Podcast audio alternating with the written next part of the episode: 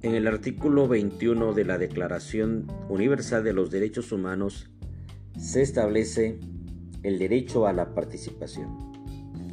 Es el derecho de cada uno de los ciudadanos a participar en la dirección de los asuntos públicos, votar y ser elegidos en elecciones periódicas, justas y auténticas, y tener acceso a la función pública, en el marco de procesos democráticos basados en el consentimiento del pueblo que garanticen su goce efectivo junto a la libertad de expresión, reunión pacífica y asociación. Cualquiera que sea la forma de gobierno que adopte un Estado. La participación es el derecho a través del cual el poder político puede actuar de forma democrática garantizando que la libre expresión de la voluntad de los ciudadanos sea el límite